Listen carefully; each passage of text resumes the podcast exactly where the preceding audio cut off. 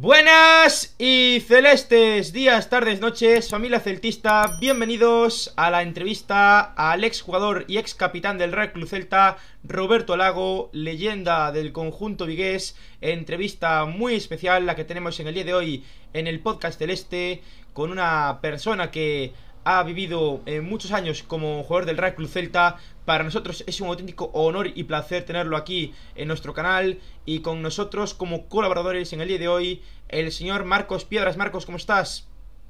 Muy bien, encantado de poder tener un referente como Roberto con nosotros. Tenemos con nosotros a Abdón. Abdón, ¿cómo estás? Que tal? Moi boas. Pois nada, un xogador que vi moitas veces, vi moitas veces e do que disfrutei moitas veces, un placer poder entrevistar. Tenemos con nosotros al señor Pablo. Pablo, ¿cómo estás? Bueno, pues en la línea, encantado de charlar hoy con un gran futbolista y además con una persona que por lo que parece rezuma celtismo. Con nosotros, don Roberto Lago. Roberto, ¿cómo estás? Bien, qué bueno es eso de Don. Muy bien, buenas, buenas noches. Bueno, Roberto, lo primero que siempre preguntamos a todos nuestros invitados, que son futbolistas, obviamente también tenemos otro tipo de invitados, pero los que son futbolistas y escuadros del Celta en este caso, ¿cómo empezasteis eh, vuestra carrera como futbolista? Uf, ¿cómo empecé? Pues ya hay que retomarse muy, muy, para, muy para atrás. Me hablas de pequeñito, ¿no? Pues yo empecé tarde, ¿eh? Yo empecé con nueve años, ¿eh? Que supuestamente de aquella ya los niños estaban ya inscritos en alguna... Y yo era muy, muy, muy, muy tímido, no quería y un amigo de mi padre, que, que en paz descanse, me decía, no, tienes que venir, te eligen, te la... Eh, cerca de casa, yo sabes eso del Calvario, entre las escuelas Nieto y el Gran Peña. Yo, escuelas Nieto, yo a, a colegio, nada, no sé qué, a Gran Peña.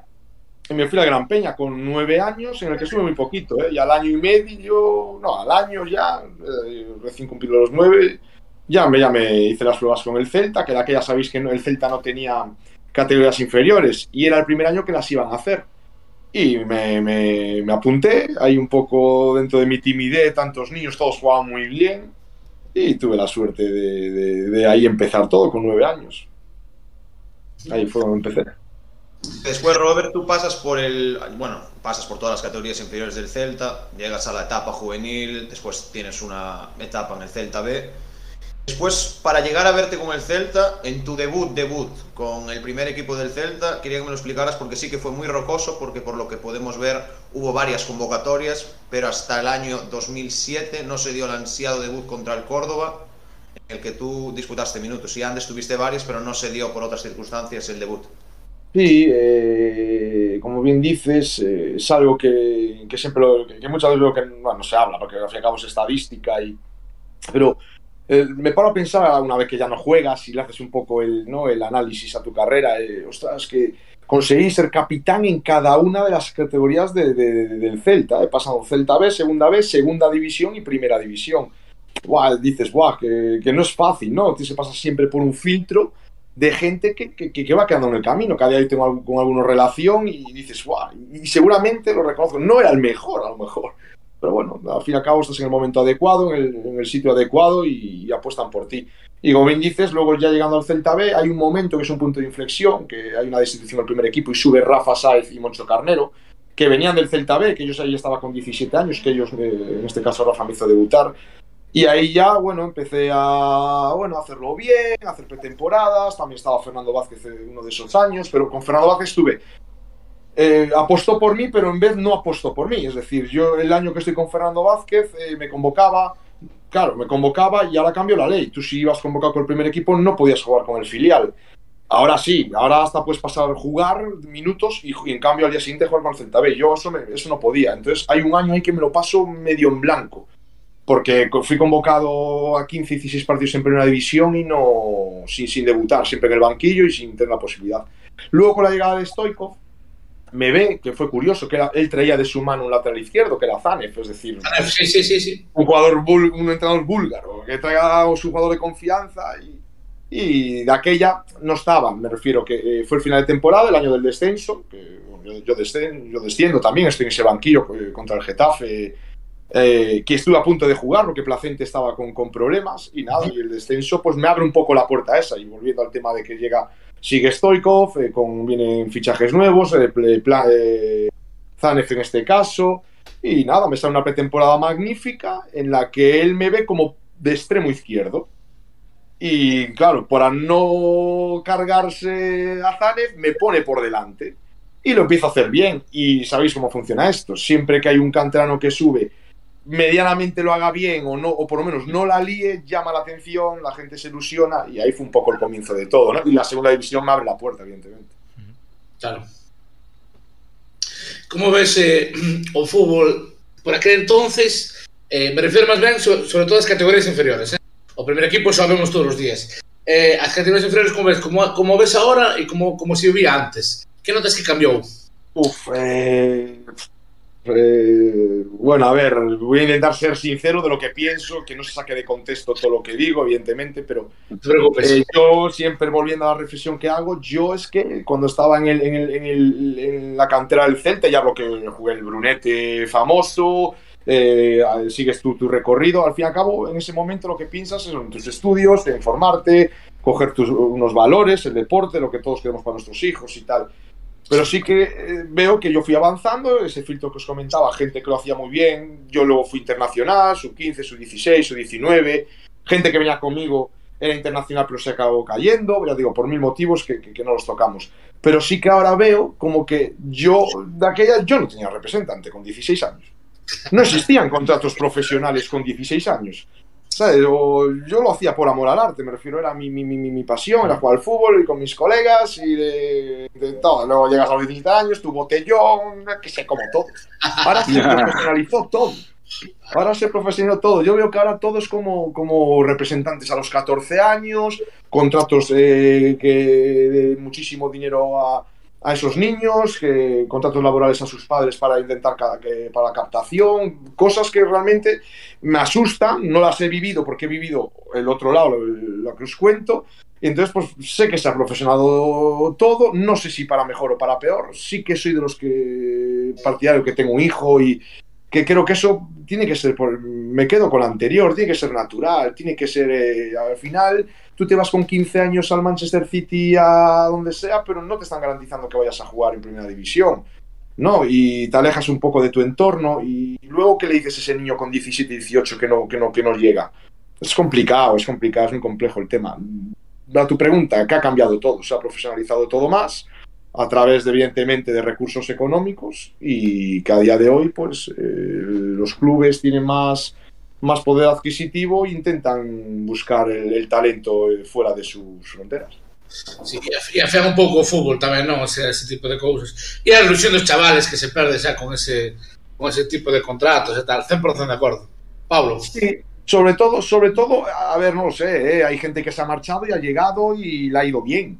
Y, claro. y, luego, yo no sé quién para decirlo, hay a muchos chicos que le ha llegado eso y que a lo mejor su situación familiar, eh, yo no sé a día de hoy, pero en su día eh, económicamente esa familia no está bien y si el padre le da un puesto de trabajo y laboralmente le da un impulso, puede venir bien también. Yo no digo que eso esté mal, me refiero, por eso digo que no se me malinterprete.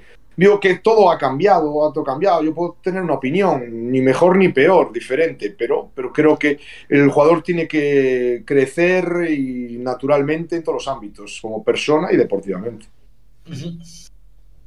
Bueno, y Roberto, en tu etapa ya en el Celta, en el primer equipo, eh, os juntáis pues una serie de jugadores muy apegados a la camiseta del Celta, de jugadores de la casa, pues como puede ser tú, como puede ser el mismo Yago Aspas, eh, Sergio Álvarez, Alex López, se me ocurren. Bueno, eh, tú, eh, no vamos a hablar de, de, lo actual, que yo creo que tendremos tiempo después, pero en aquel momento, ¿tú qué valor le das a, a la cantera para, bueno, para empezar a construir los cimientos que al final es el, principio, digamos, el inicio de esta estabilidad, digamos, en, primera división que sufre a día de hoy el club. Hombre, le, lo que le doy que fuimos, como digo yo, éramos una peña de amigos, que llevamos tiempo jugando muchos desde los juveniles, incluso yo con Yago desde los cadetes, el otro, yo era el mayor, yo ya estaba en el primer equipo, yo, como digo, yo fui el primer canterano que se consolida, era Mourinho, sí que ya estaba con Horacio, pero sí, el primer, Oviña estaba, quizás Jonathan Vila y yo fuimos los siguientes. Sí que es verdad que Jonathan Vila no tuvo esa continuidad, porque al fin y al cabo a veces lo difícil no es llegar, sino mantenerse. Yo conseguí mantenerse, mantenerme. Y esa generación la abrió el descenso, como dije, ¿no? Segunda división, el Celta económicamente eh, mal, y al final, cuando no hay recursos económicos, tienes que, no porque quieras, sino por obligación. Y veníamos de hacer una temporada muy buena en el Celta B, y, y en este caso ellos, que yo estaba arriba, y nos juntamos y nos conocíamos, y al final lo que se dice, ¿no? Que el grupo humano para los éxitos es importante, era que éramos colegas, salíamos juntos, eh, no sé, eh, el clásico botellón con reís, era, es que no sé, por decirlo de la unidad que había y al fin y al cabo no éramos el mejor equipo, escuché a Nacho hablando eso, no éramos seguramente el mejor equipo, pero sí seguramente éramos el mejor grupo humano que había en la categoría, ¿no? Yo, eh, bueno, fueron cinco años muy complicados por el tema económico, fueron cinco años donde el Celta estuvo cerca de bajar a Segunda B, recordemos aquel partido contra el Alavés de, bueno, de los dos goles de Yago Aspas, una temporada muy complicada, ¿no? que al final pues con Eusebio de la mano pues se consigue salvar la categoría y, y la, en la 11-12, eh, perdón, en la 10-11 es la temporada donde el club empieza a tirar ya para arriba. Al final nos conseguimos meter en las últimas jornadas en el playoff de ascenso, eliminatoria en Granada, una temporada que a mí me gustó mucho porque ya se empezaba a ver esos destellos del buen fútbol del Celta que podíamos pues aspirar por el ascenso y la verdad es que mal sabor de boca en esos penaltis en Granada. Sí, ese fue año, eh, fue antes y después. Yo lo reconozco. Yo después de aquel partido en Granada, que a mí me expulsan en la prórroga, eh, yo ahí pensé que se me acababa la oportunidad de jugar en Primera División. Yo creo que fue de las noches más tristes que tuve, porque claro, yo como celtista, yo mi sentimiento, mis padres, todo mi entorno socio, era como estábamos a las puertas, ¿sabes? Es que no, no había, y como bien dices, era, fue una temporada espectacular con nadie nos conocía, jugábamos un sistema que Paco ahí fue la verdad que un, fenómeno, yo no sé cómo lo hizo, él siempre nos decía, tú para jugar al fútbol si te tapas la, cabeza los pies quedan descubiertos y, viceversa, no existe la, lógica ni la matemática perfecta. Y jugamos, él decía, yo tengo a Hugo Mayo y a Roberto Lago que me corren toda la banda, ¿para qué quiero jugar con extremos? Jugaba con dos centrales, jugaba con Garay y con, con Bustos y tras horas que era, tenía que recibir y correr a Orellana, David Rodríguez, aquí que de Lucas, al otro. Y jugábamos todos. Había un momento que ve, veíamos los vídeos y estaba uno allí, otro allí. Estábamos como. Y los equipos no nos detectaban. Entonces fuimos la sorpresa, ¿no? Y conseguimos meternos en el playoff. Por eso digo que, que, que, ese año para mí fue antes y después. Y luego ya viene el siguiente año, que es el del ascenso que ahí yo pensé que iba a ser mucho más complicado porque los equipos ya nos conocían mucho más, ya sabían cómo jugábamos y al final lo conseguimos. Y si ya, pues imagínate, si pasé de que no iba a jugar más en Primera División a con 26 años debutar en Primera División. Podríamos decir, Robert, que la temporada del 2009 es la temporada, bueno, la del, está la del 2011, perdón, que la 2009 fue la que se habla, la temporada para ti en tu época como futbolista etapa, la más dura. La más dura, la más triste. Si te refieres de la dureza a tristeza, sí. La más. Eh, disfruté mucho jugando porque disfruté, porque jugábamos muy bien. Eh, eh, creo que fue el único año, bueno, el del ascenso también. Que, y mira que la segunda, seguramente le preguntes a toda la gente y dicen, la segunda, la segunda es complicadísima. Y a día de hoy, qué igualdad. De aquella había mucha igualdad. Pero era de la, de la sensación que tenía que, que, que íbamos a ganar. Es que no me preguntes por qué, pero íbamos a ganar. Que hoy se nos atascaba un partido, pero alguien iba a aparecer y ganábamos. Eh, y no sé, ya te digo, no éramos quizás el mejor grupo a nivel. Bueno, técnico éramos buenos, pero no éramos. Eh, había los Hércules, los Valladolid, los Almería, había potencias ahí que habían invertido tanto socialmente y económicamente plus muy potentes, pues no, pues eh, ganábamos eh, no sé cómo eh, y seguramente luego, en cambio, fue el, el, año más duro, ¿no? Porque el desenlace final no fue el que todo el mundo esperaba. Y la, tengo el recuerdo de estar todos ahí en los anexos de Granada, bueno, en el túnel de vestuarios, que bueno, el campo de Granada tiene los Carmen dentro del campo, como la pista de atletismo, por dentro. Yo tenía. Y todos llorando allí, los directivos, fue, fue durísimo, ¿no? Y pensé que levantar a ese equipo para el siguiente año iba a ser complicadísimo. Y la verdad que, que, que se acertó ¿no? las incorporaciones, siguió Paco y lo, y lo conseguimos. Era algo que era una, una utopía en ese momento. Eh, nombras, nombras a Paco Herrera, non? co seu fútbol característico. Eh, por aqueles anos, a verdade que pasaron moitos entrenadores. de cando fora, fora naqueles 35 anos despois do descenso, te quedas con Paco Herrera como entrenador que máis te marcou ou quizás hubo outro igual porque te fixo debutar ou porque no, porque a sea, ver, entrenador. Eh, a ver, todos tienen un halago, no no todos tienen un halago, eh, pero pero pero todos tienen un halago, sobre todo en, los inicios. Evidentemente, mi, como digo, mi padrino entrenador, que a día de hoy, como estoy en la, en la televisión y está en el director deportivo de, de La Rosa y y hablo mucho con él, con Rafa Sáez, sabéis que fue el, el que me Sí. hizo debutar en juveniles, división de honor, que siempre es un paso de cadetes a juveniles. Él me da, me abre la puerta un poco porque yo sé que Fernando Vázquez en ese momento le pregunta y apuesta por mí. Eh, entonces a Rafa lo tengo como, bueno, quizás esa persona ya a nivel personal que, bueno, que es el que me impulsa en el momento, como dije, que otros se quedan, ¿no? Que no pasan el filtro, ¿no? Ese, es, ese entrenador es el más importante en ese momento, ¿no? Y luego en la época de que que conseguir mantenerse, en el que ya no está Rafa Sáez, por decirse ese padre futbolístico, está Eusebio, ¿no? Que Eusebio es un poco el artífice, ¿no? De, de jugar, el que apuesta por todos sus canteranos, que bien lo decís vosotros, que apuesta por ese fútbol alegre, que a veces no salía bien, todos abiertos, que tal, pero es un poco el que dice, mira, no tengo recursos económicos, el club no me da ese, recurso, apuesto por la cantera. Intento amoldarlos a mi sistema de juego. Creo que sí nombro a Paco Herrera, pero ya el trabajo viene de Eusebio, ¿no? Paco Herrera es una, un- es una, una prolongación de tiempo, pero que con sus matices, como dije, ese sistema que jugábamos y un poco así a, a lo caos y que a día de hoy no ves jugar un 4-2-2-2, no ves esas cosas.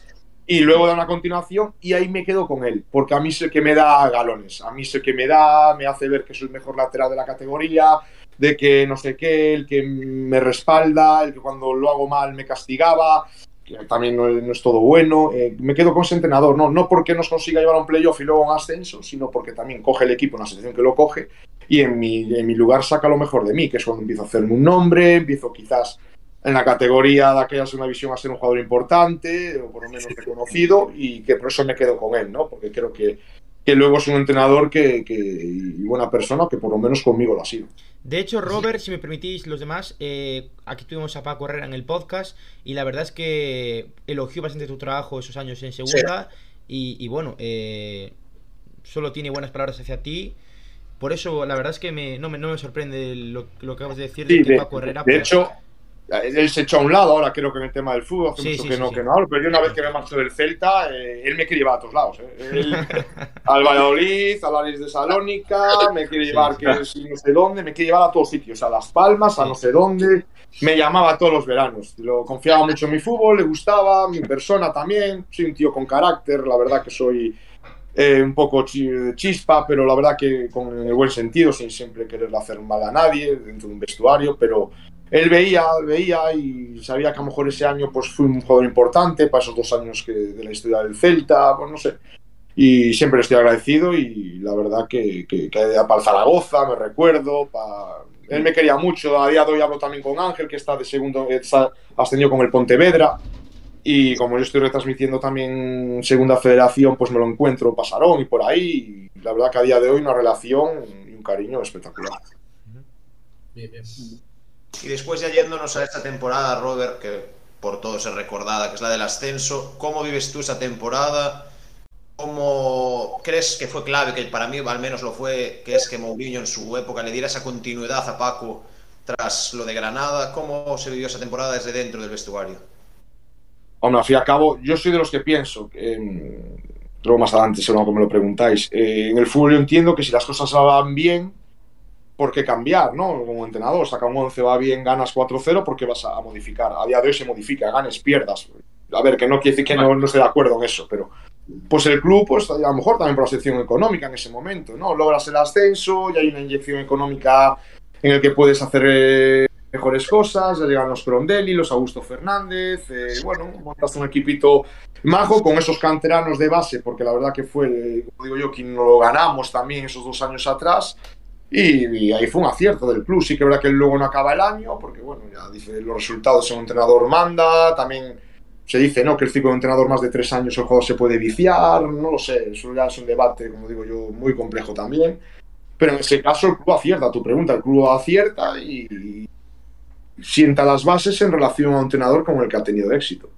Claro, yo me refería más en el año en que me refiero, en el año de ese ascenso, en la continuidad de Paco después de La- no en el año en primera. De lo de Granada, dices, pues Claro. hombre, a ver, estás consiguiendo también, te quedas a las puertas, ¿no? Por un penalti, ¿no? Que al fin y al cabo, eh, lotería no es una lotería, al final tienes que meterlo, tienes que, que- bueno, eh, son cosas que tiene el fútbol, tristeza, dolor, y, y el club pues apuesta por él, porque yo creo que, que el equipo ya está bien, ¿eh? Como digo yo, con una peña de chavales de la base, se, se presenta en un playoff, pero creo que también, repito, por el tema económico, también un entrenador, como decía, que era el padre de todos nosotros, que nos llevaba muy bien, sabía a nivel personal de cada uno sus problemas, cómo estaba, estaba feliz, triste, nos consentía, nos apretaba. eh, Entonces el club eh, optó por eso y acertó, ya digo, pero acertó como ese año, como el siguiente, como después del ascenso, porque eh, al final Paco también no, no, en primera división no es que tuviesen un bagaje tampoco muy, muy, extenso, nosotros mil jugadores sin debutar y, y aún así nos sacó lo mejor de nosotros, a pesar de que los resultados no, no fueron buenos. Después en ese año, Robert, por una curiosidad que bueno, creo que podemos tener todos, yo creo que tanto yo como el celtismo queda claro que el Celta, aún lo hablamos con Nacho, con Nacho Insa estos días, que también lo tuvimos en el programa, el Celta asciende a primera división tras la victoria en Tarragona contra el Nasti, porque la curiosidad que tenemos todos los celtistas es cómo vosotros, ese partido contra el Córdoba, en el que a nosotros un punto nos sube a primera división, un punto a ellos nos mete en playoff. Ese partido se, se prepara de una manera especial, diría yo. Yo Que se besen, no, el último fue un que se besen, ¿no?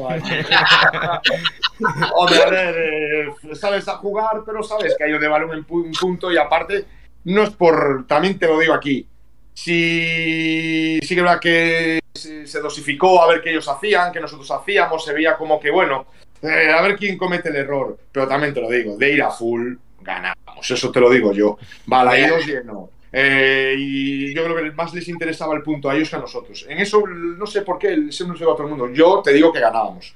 Balaídos lleno, nuestro equipo, eh, aún poniéndose ellos si quieren 0-1. Es que íbamos a remontar, como aquel partido del Jerez, como con uno menos, íbamos a remontar, eh, Balaídos lleno, nadie no se, no se nos iba a escapar. Y ellos no querían perderse ese puntito eh, que les daba, bueno, una opción, ¿no? Porque de hecho, si no llegan a tener ese punto, había ganado no sé quién era el que iba séptimo y, Y se sí. Y por eso digo que, que Qué bueno, bueno ese partido. Sí, y así fue, ¿no? Pero, pero sí que la clave fue Nastic. Tú te presentas en Nastic, era un equipo eh, descendido ya segunda B. Uf, eh, cuidado, campo complicado, se había desplazado mucha gente de Vigo. Eh, uf, eh, difícil. Yo, de hecho, ese partido tenía molestias. Ya Paco no quiso arriesgar pensando que no le íbamos a jugar en la última jornada. Marca Insa, eh, luego eso se ponen 1-2, faltando 15 minutos, éramos flanes. Ahí vi el equipo.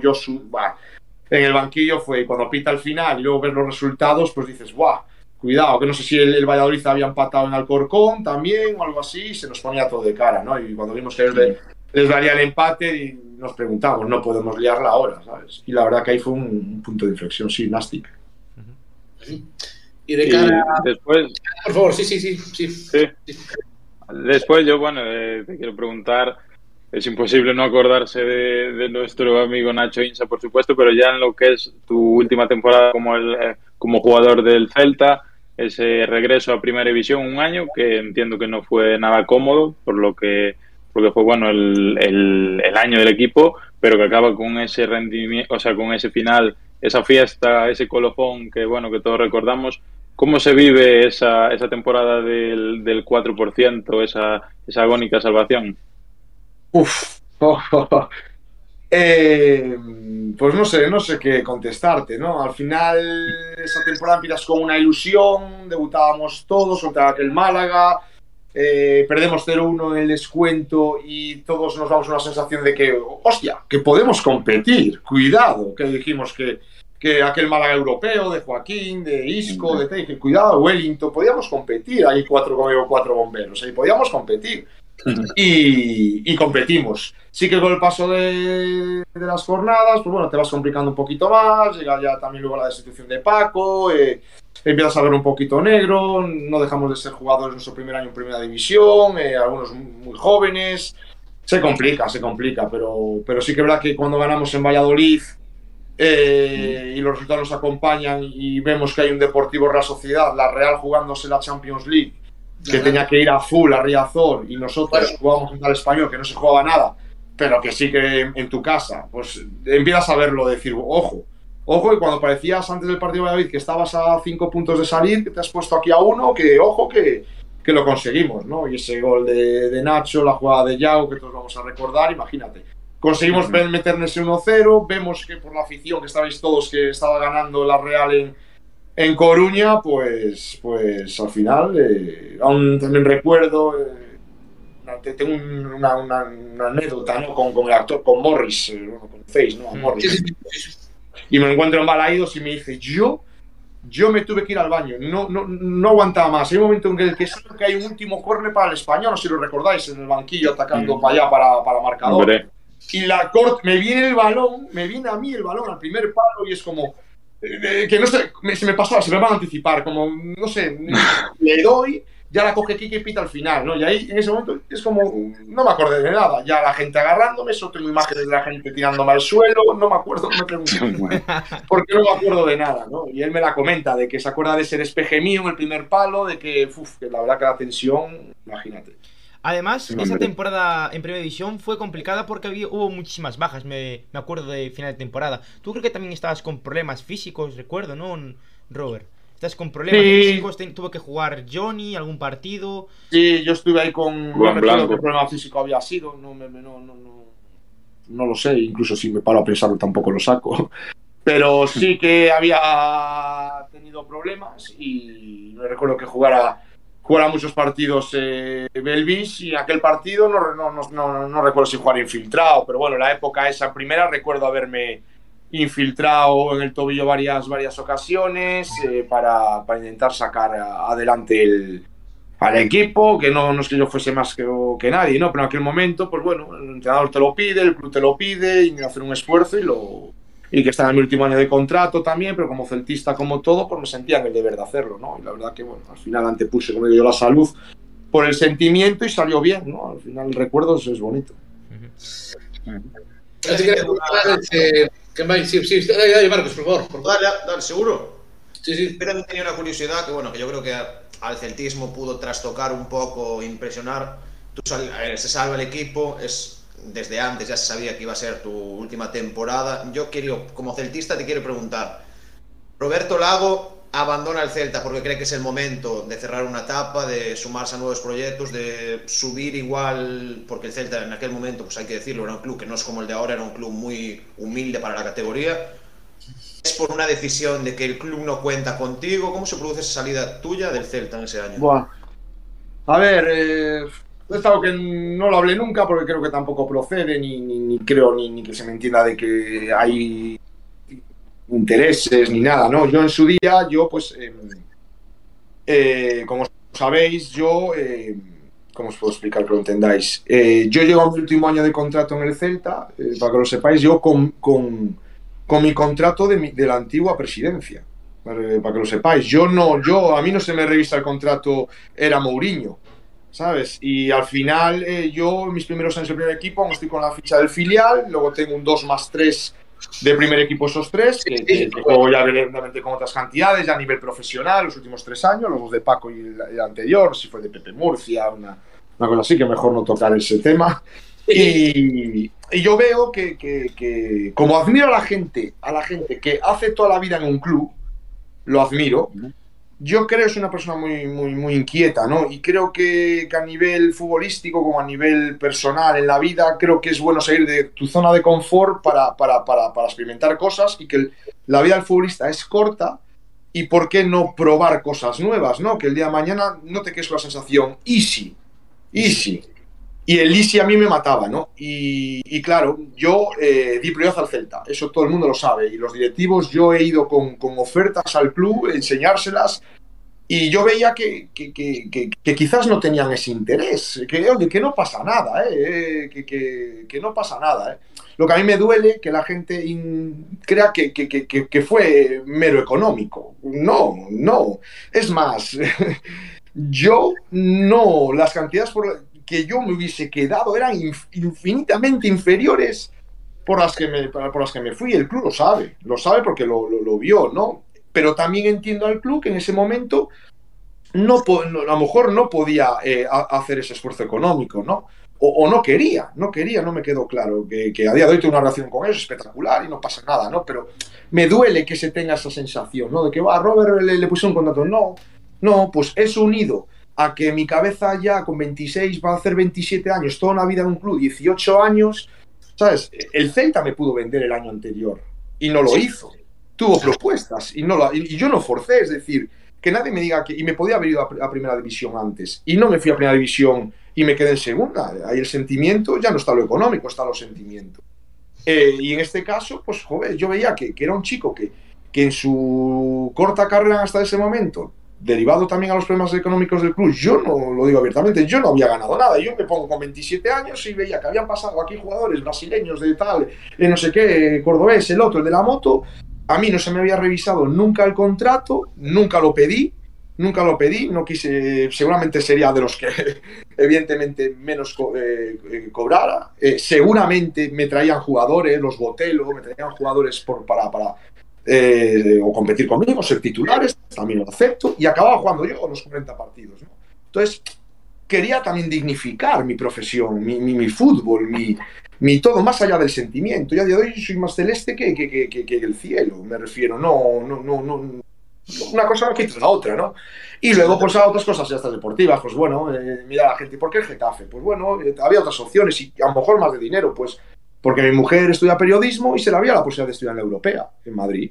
Y dije, hostia, y estaba embarazada y lo podía hacer desde allí, viviendo en Boadilla, que vivimos allí, pues bueno, estaba al lado, tal. Sí. Pues bueno, antepuse también otras cosas por mi familia, ¿sabes? Que, que creo que lo haríamos todos, ¿no? El, el, bienestar. Y mi hija nació allí, es madrileña, eh, tienes más, más opción a muchas más cosas. Getafe era un escaparate, yo tan solo tenía 27 años. Uh -huh. Y luego que apostaron por mí, pues me llamó Luis García, me llamó Ángel Torres, me estuvieron encima de pesados y y bueno, a lo mejor eh, de aquella me hubiese ido a otro club, eh, a los Betis, tenía el Betis, porque a nombre era mucho mejor, pero en cambio ese año luego acaba descendiendo, imagínate, ¿sabes? Sí. Eh, en el futuro, no, nadie adivina el futuro, ¿no? Claro, yo es una pregunta sí, que te quería hacer porque sí que era una duda cómo se produciera eso y yo creo, claro, es lo que habías dicho tú, creo que nunca lo has comentado, tu salida del centro.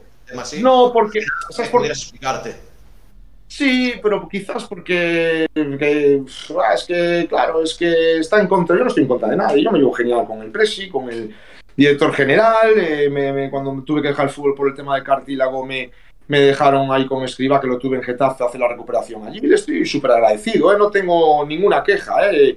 y, y respeto que no quisieran que continuase o que no llegasen a esas cifras que estábamos hablando porque pensaban que no lo valgo, eh, oye, que, que, que, yo soy un tío que entiendo todo, ¿no? Eh, me quedo un poco en el aire, sí que es verdad, pero ya está. Y un momento que tomo una decisión, ¿no? El, el ver que eh, también habían renovado todos antes, yo era el último, ¿sabes? Sí, Como, quería dignificarme un poco en el sentido de, oye, ¿qué pasa, tío? Sí, sí, que estáis jugando con mi sentimiento celtista, que sabéis que yo aquí, no, yo tengo 27 años y que, que me quedan 7, 8 años y, y más con la rodilla que me ha pasado, que no lo sabía eh, menos, eh, o sea, yo tengo que, que, el día de mañana, como digo yo, darle de comer a mis hijos y, y, y, vivir, ¿sabes? Cuando en aquel momento no, económicamente el fútbol estaba pasando por una crisis. Fue un poco, la decisión fue un poco tomada por todo, ¿no? y por las ganas de probar otras cosas, la verdad. Antes de pasar al tema de Getafe, me gustaría recordar un gol tuyo, golazo en, en la prórroga. No, creo que no fue la prórroga, fue antes, para forzar, forzar la prórroga contra el Almería Copa del Rey. Sí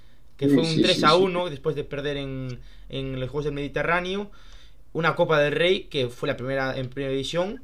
Pero yo recuerdo que esa temporada ganamos el Madrid en Balaidos 2 a 1. Después sí que nos golearon allí en el Bernabéu. También la lesión de Hugo. La lesión de Gomayo, de Cristiano y demás. Que fue el pre-partido con Adidas del Celta. Y, uh -huh. y, bueno, ese gol contra Almería. Eh, tras un saque de esquina que rematas tú, creo que en el segundo palo que bueno, se desató la locura en Balaídos en un día pues con una lluvia increíble en Balaídos. Sí, eh, fue una remontada increíble.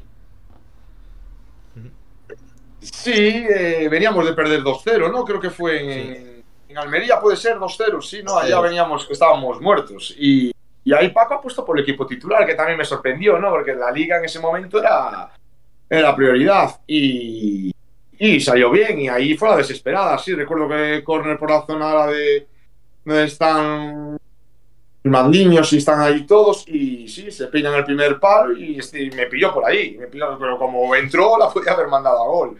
Me refiero, fue ahí, sí, fue uno de los goles más importantes. Pero claro, luego esa relación con Hugo, piensas y dices tú, joder, que le dicen la eliminatoria, porque fue cuando Hugo tuvo la lesión solamente en su mejor momento deportivo. Y, ahí, pues bueno, sí, eh, no todo se puede tener, pero sí que fue un gol importante, sí, sí que fue un gol, la verdad, y que lo recuerdo, la verdad, porque tampoco se hiciera muchos.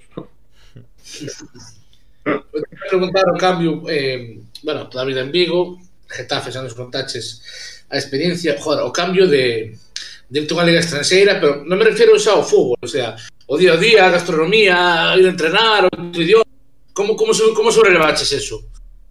Eh, a ver, el, ya me costó muchísimo volviendo un pelín atrás, perdona que luego vuelvo a lo que me dices, lo pasé mal, mal en el momento de Getafe.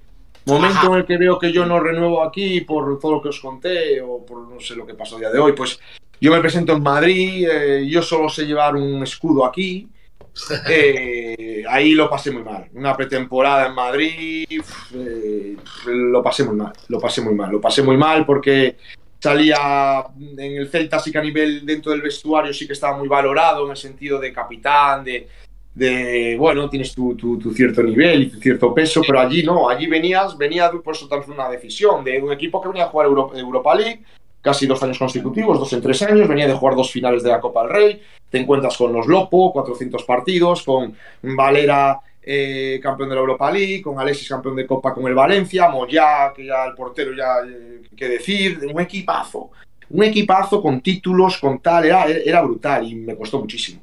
Y estos primeros meses empecé como titular, luego tenía al que día de hoy luego Escudero, ya sabéis que luego estaba Escudero, que ya veis la carrera que ha hecho. Pues bueno, yo jugaba, pero claro, venía un niño de 20 años por detrás apretándote, que a la mínima pues y la etapa de Getafe la recuerdo muy bonita, evidentemente a nivel personal, el nacimiento de mi hija, mi familia, los estudios de mi mujer y todo, porque disfruté, es un club que me encanta, yo quiero mogollón, familiar, espectacular, pero un poco montaña rusa, es un poco momentos muy buenos, también época de Quique Sánchez Flores, épocas no tan buenas, temas de lesiones que ella debía de empezar con la rodilla un poco mal, bueno.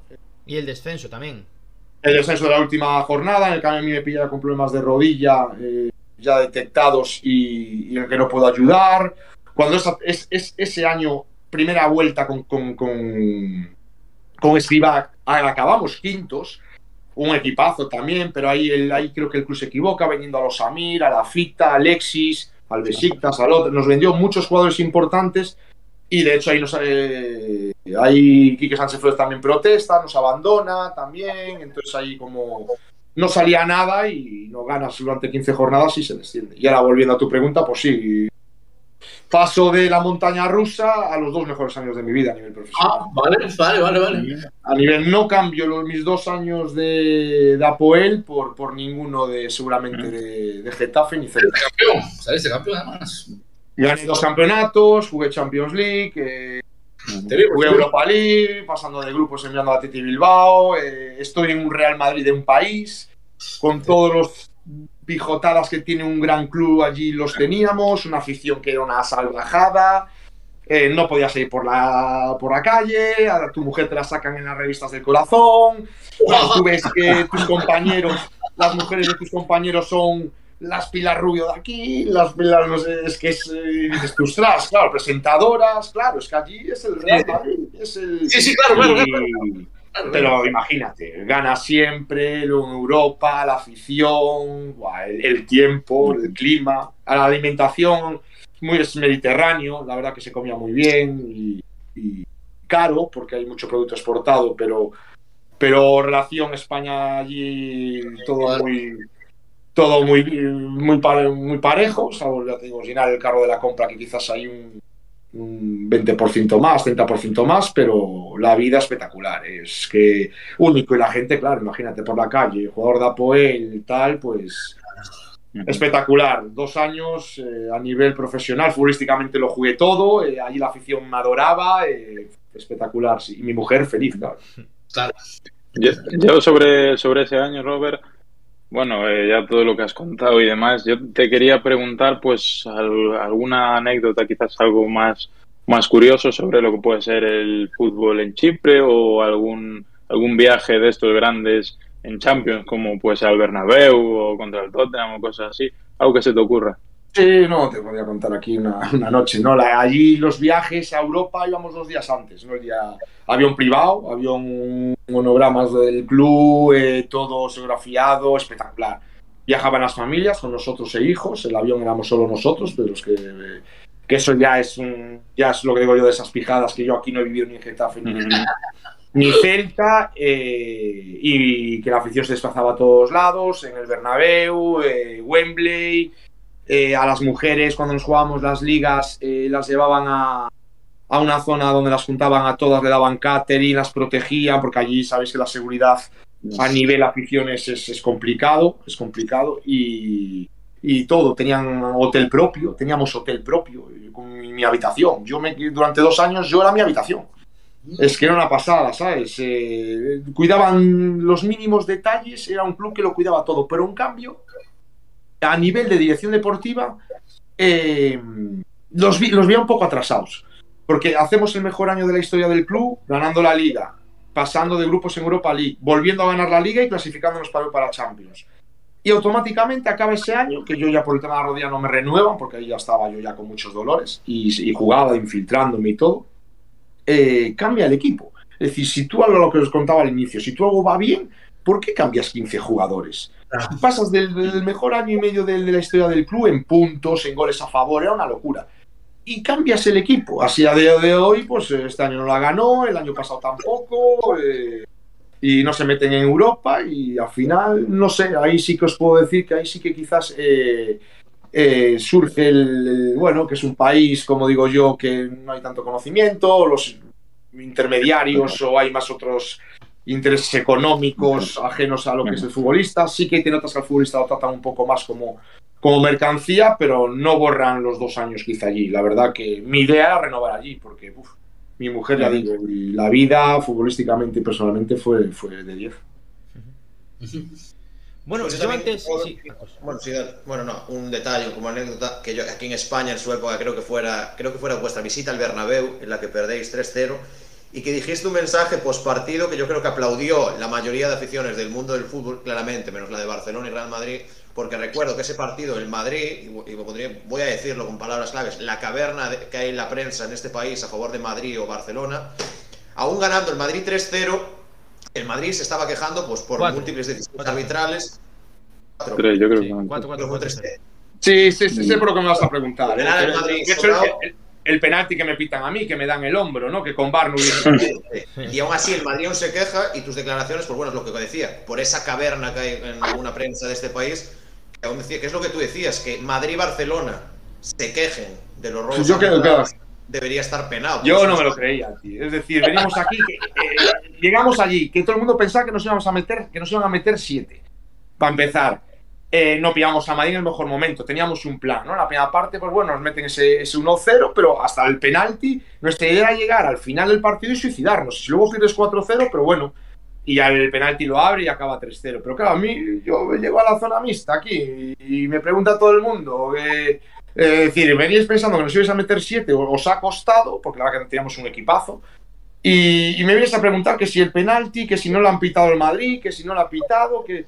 Y yo decía, ah, yo no me lo creo, es decir, que, que me quejara yo con el Celta, con el Getafe, que, que, que no tenemos tanta visibilidad y que no nos pitan un penalti, a lo mejor pasa desapercibido con los- en el marca, en el A, si no lo ves, que me vengáis aquí, el Madrid y el Barça, que por alguna manera o por otra siempre estáis en, la- en el ojo del huracán para bien o para mal, pero de, de perjudicar a los árbitros no, me- no me fastidiéis. Yo es que es algo que no entiendo y me, me quema, me quema, pero bueno, es el, el- y que luego se ganas de hoy en día, los que echan, que monopolizan Madrid y Barcelona, pues eh, son a mí me causan gracia porque claro, que si penalti no penalti es como a día de hoy yo creo que el fútbol cada vez va a ir yendo más hacia a favor de los poderes adquisitivos elevados y el fútbol medio bajo va, va, va- a ir muriendo, pero ah, desgraciadamente va a ser así. Bueno, el de Liga sí que acabó 2 a 0. Fue el de Copa el que acabó 4 a 0. El- supongo que te referías el de Liga, Sí. Robert. Sí, sí, sí, sí. Y pitan. eh, es que no te sé decir ya, pero como te digo, ese contra el Madrid te, te diría otros contra, contra otros grandes, ¿no? Ir a jugar a San Mamés a la Catedral, yo con el Getafe, yo he sufrido allí un, una cosa y derribo que yo en mi, en mi cabeza le dabas así con el dedo a alguien, te pitaban falta, soplabas, te pitaban penalti, lo que era fuera era adentro, lo que era amarilla era roja. Y eh, de, de locos, ¿eh? De locos. Yo, pero bueno, claro, eh, vas a protestar, tienes visibilidad, por mucho que tú protestes, ya quién es este, la siguiente. Ahora, Sí. antes, de pasar, antes de pasar a la actualidad, que supongo que vamos a hablar del Celta en general, quería hacer esa pregunta ya que hablamos ahora de los árbitros. ¿Tú estás a favor del VAR o estás en contra? Ostras. Eh, yo estoy a favor, pero no al 100%. Me explico. Eh, estoy a favor porque creo que es buena la tecnología en el fútbol, sobre todo para que. Pero para dar un gol, pues para los fuera de juego, para ciertas cosas. Pero el VAR, ahí sí que entra la tecnología, pero al fin y al cabo estamos que detrás del VAR hay personas eh, físicas, humanas en este sentido, como nosotros. Eh, está interpretándolo. Seguramente esa persona no lo interpreta igual que yo y que tú y que tú. Ya eh, no deja de ser el VAR. Lo que tú ves penalti, el del VAR no lo ve y dice que no, y viceversa. Y ya no deja de ser una herramienta tan útil. Siempre va a haber polémica. O lo aceptamos todos o siempre va a haber polémica. No se va a acabar la polémica. Que si de las manos, que si de este penalti no es, es que si esto es roja, no es roja. Yo creo que soy a favor del VAR, sí, bien empleado también pero sobre todo para los aspectos de- tecnológicos, como puede ser un fuera de juego, que ahí sí que marcas línea y ya nadie puede dudar, o un gol fantasma, o, o acciones muy clarividentes en el que tenga que intervenir. Pero si no, al fin y al cabo, es que siempre que se le avisa al árbitro, si se le ha avisado, va a llegar al monitor y va a pitar, si os dais cuenta. Nunca llega al monitor y luego no pita. Es porque te han avisado, es que es tema muy complicado. Muy complicado. 50-50. Por cierto, antes de la actualidad, antes de la actualidad, Robert, te quiero preguntar cómo viviste desde fuera el año europeo del Celta. Ostras. Desde Chipre, lo vi desde Chipre. Aparte, eh, yo jugué esa Europa League y pasé de grupos, eliminé a Atleti Bilbao, que de hecho luego nos tocó el Anderlecht, que nos eliminó, desgraciadamente por un resbalón de un, de un compañero, que a posteriori nos tocaría el United, es decir, a lo mejor nos hubiéramos juntado con el Celta, ¿por qué no? De hecho, en el sorteo estuvimos. Ojalá. Y lo viví pues muy de cerca, el sorteo pendiente de ellos y claro, y hasta eh, hubo, eh, claro, me llamaba Yago, a ver qué vosotros vais al, al bombo 3, me decía Yago y, y Antonio Chávez, vais al bombo 3. Dije yo, yo creo que voy al 2. ¿Cómo vas a ir al 2? Hostia, ¿cómo vas a ir vosotros al 2? Pues sí, fui al 2 y el Celta fue al 3. Porque el coeficiente FIFA de Apoel estaba entre los 50 mejores clubes de, por sus ligas, más de 24 ligas por aquel entonces, ahora tenía 26 o 27. Eh, claro, jugó muchos más años Europa League, jugó más años Champions League, entonces por el coeficiente estábamos en el bombo 2. Y esa anécdota decía yo, hostia, cuidado, cuidado que aquí tampoco se está tan mal. Y no nos tocó en grupos. Y luego ellos, pues imagínate, la, por ese error ahí de Guidetti, pues hubiésemos hablado de jugar una, una, una final y yo un celtista más, imagínate. De hecho, en la eliminación ahí el- contra el United, pues siempre te cae la lágrima, ves a tus compañeros y amigos pasarlo mal, porque la verdad que la trayectoria en Europa League fue, fue espectacular y que no sabes si eso se va a volver a repetir en un futuro cercano. Ahora, Roberto, parte de eso que acabas de decir, lo de Guidetti, que también hay esa cosa en Twitter, en redes del Celta, con esa cosa, para ti como futbolista o viéndolo desde fuera, en esa acción, ¿quién ves tú que falle más? ¿Guidetti por no tirar o, O Bobby por estar ahí, ¿no? Yo ah, tendría que haber tirado, ¿no? No sé, no tengo la jugada aquí tan, tan exactitud, pero, pero sí que el desenlace lo veíamos todos dentro, ¿no? De, tirar. Y de Mourinho, Mourinho al final dice que se merecía para haber eh, pasado el Celta. Eh, Sí que en Valladolid no se fue superior 100%, pero allí la verdad que de inicio a final, a final del partido fueron superiores, pero el, el fútbol, ya os digo, como os dije también antes, no entiende de, de justicia, ¿no? No se hizo gol y ellos pues pasaron ese gol de Rashford de falta en Balaídos. A mí, Roberto, eh, quizás por cómo se dieron las circunstancias, me dolió un pelín más la eliminación en Mendizorroza, porque partíamos como favoritos, la Copa del Rey es una competición que hemos estado siempre ahí cerca de ganarla. ¿Verdad? Que hemos que al final estuvimos más cerca en, en la Europa League, ¿no? De, de poder pasar a esa final, porque yo creo que la final la ganamos. De hecho, en, en Ajax, el- ¿no? Sí, el- en el partido de de Ámsterdam íbamos 3 a 0, metimos los titulares y en 5 minutos 3 a 2. Hubiese durado más el partido y ganamos el partido, yo creo. O sea que yo creo que a, a Ujú. mí, bajo mi punto de vista, me dolió más Hombre. la eliminación en Mendizorroza contra el Alavés, que era un recién, recién ascendido, que contra el Manchester, pese a que fue en Europa League donde yo creo que merecimos ganarla. Sí, y se perdió una semifinal antes también, creo que de la vez, ¿no? No va a ser una semifinal que Sí, contra el Sevilla el año anterior se El perdió. Sevilla. anterior, ¿no? Sí. Yo creo que al fin y al cabo lo que, de- por como te expresas, yo creo que es el sentimiento que tiene todo celtista. Yo tenía, no. Es la vía más. La vía no más fácil, porque no hay nada fácil en el fútbol, pero es la vía para un Celta, la vía más fácil de optar a un título, ¿no? La liga, ya te digo que está complicado, y volver a Europa League y volver a hacer un año así se tienen que dar muchos condicionantes. Eh, es la vía más rápida para un club como el Celta que necesita ese ansiado título. Y quizás ahí, pues, esa, esa decepción, ¿no? Y porque venías de ganar en casa 1-0, ¿no? Creo. Es que, mm, eh, corregirme, ¿no? Y allí 0-0 0-0 la ida y 1-0 0-0 y pierdes 1-0 allí, ¿no? Y todo el mundo aún estaba en valor el gol doble fuera, imagínate de hacer un gol, ¿no? Y les obligabas a ellos a ganar el partido. Aspas la manda al palo. Eso es. Sí, sí, sí. quizás ese era el momento más, más cercano de optar a una final y que tanto la, la- la afición, la afición quiere, ¿no? Ajá. Yo, Roberto, eh, quería que me pusieras un poco en valor, pues bueno, siendo tú un, un futbolista que yo creo que ha desempeñado, si no los mejores, uno de sus, de sus mejores años, digamos, en, en Vigo, un futbolista apegado a la camiseta. Bueno, han pasado pues otros futbolistas también de estas características, como puede ser el mismo Yago Aspas, eh, no sé, Nolito, Orellana, Augusto, bueno, futbolistas que aquí eh, sienten la camiseta y que dan un rendimiento espectacular y que quizás al, al salir pues no acaben de reencontrar ese nivel. Yo te quiero preguntar eh, si tú como celtista y como, bueno, pues después de desempeñar un gran papel en el Celta, ¿hace frío realmente fuera de Vigo?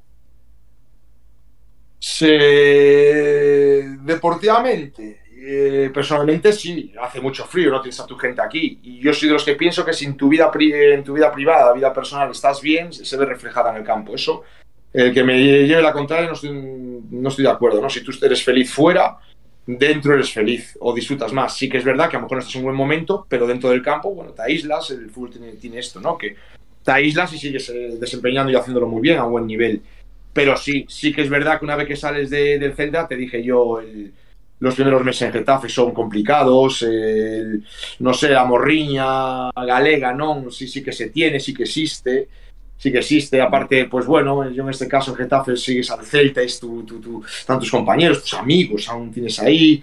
Sí que, sí que hace frío cuando sales, eh, sobre todo al inicio, pero a nivel deportivo yo también creo que sí que verdad que hice mis mejores años en el Celta, pero de esa montaña rusa que hablaba antes de, del Getafe, he tenido un tramo ahí con- con- que, que- que creo que es el mejor momento mío futbolísticamente, que fueron ahí 10-11 partidos con Quique Sánchez Flores, que, que- que yo estaba a un nivel que la verdad que no me reconocía, me salía todo, y luego en Apoel, más frío todavía, porque estás más lejos, también, eh, también rendía un buen nivel, ¿no? Y por lo menos luego va en la, en la persona, una vez que te de- dejas el fútbol, haces un balance de tu carrera y, hostia, que, que lo hice bien en Champions, ¿qué cojones? Que es la mejor competición. Sí, sí. Hostia, que lo hice bien, ¿qué cojones? Bueno, vale, me dio para eso, pues me dio.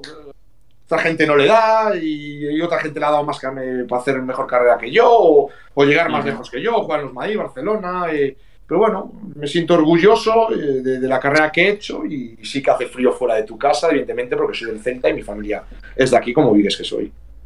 Sí, y ahora como celtistas, profesión aparte, a ver si te molles, ¿cómo ves o Celta hoy en día?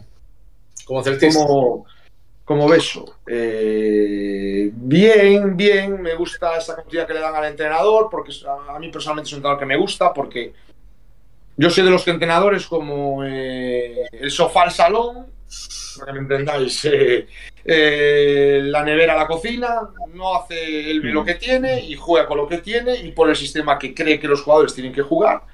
Y así, así ha sido, ¿no? Desde que ha llegado el Chacho, ha tenido continuidad. eh, eh, en una época que parece que el club económicamente no le llegan esos fichajes a lo mejor él parece como que, que- demanda, pero que, que lo, con lo que tiene, yo creo que este año no teníamos quizás ese, ese banquillo que todo el mundo eh, pedía y se ha hecho, te ha salvado con holgura, eh, vuelves al año que viene eh, con, con- ilusión y como celtista y vosotros lo sois también, pues impaciente de ese puntito más, ¿no? De quizás, eh, pues, eh, volver a pelear por, por Europa, porque no, ¿no? Pero sí que al Celta en el día a día lo veo bien. De hecho, hay el tramo este que no, que no gana, pero juega bien. En líneas generales, de inicio a fin, pues ha mantenido una línea de juego bastante buena. Mejor, peor, pero muy aceptable, ¿no? Y, compi- y compitiendo siempre en todos los partidos. De acuerdo. sí. También quitando ese tema, ahora hablando bueno, sobre la actualidad del Celta, como bien dices, una temporada tranquila, no sufrimos por un descenso como se vivió estas temporadas anteriores.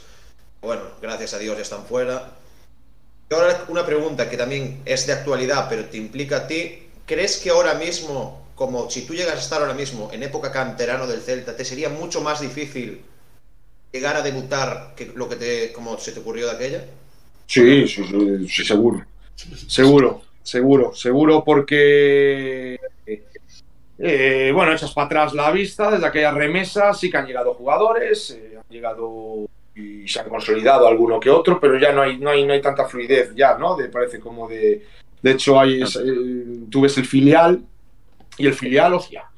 Que el filial, joder, hay gente de toda España y hay gente hasta cedida de otros clubes. Hostia, un filial uno de Alcorcón, uno de Atlético Madrid B, y dices tú, ostras, cuidado que esto ya, ya ha cambiado, ¿no?